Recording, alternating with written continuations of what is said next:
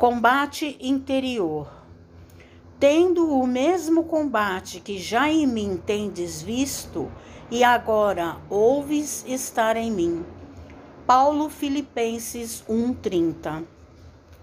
Em plena juventude, Paulo terçou armas contra as circunstâncias comuns, de modo a consolidar posição para impor-se no futuro da raça.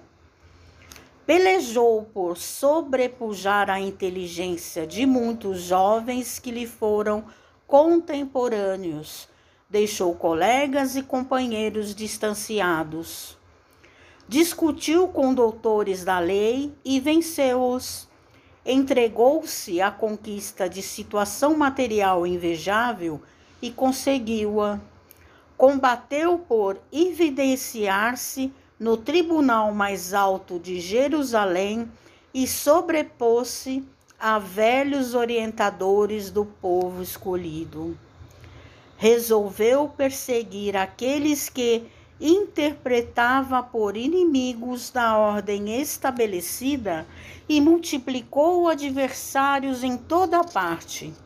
Feriu, atormentou, complicou situações de amigos respeitáveis, se sentenciou pessoas inocentes a inquietações inomináveis, guerreou pecadores e santos justos e injustos.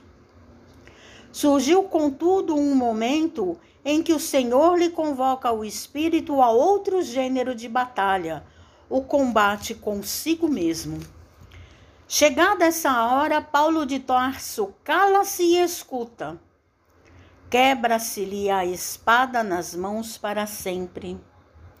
Não tem braços para hostilizar, e sim para ajudar e servir. Caminha modificado em sentido inverso em vez de humilhar os outros, dobra a própria cerviz.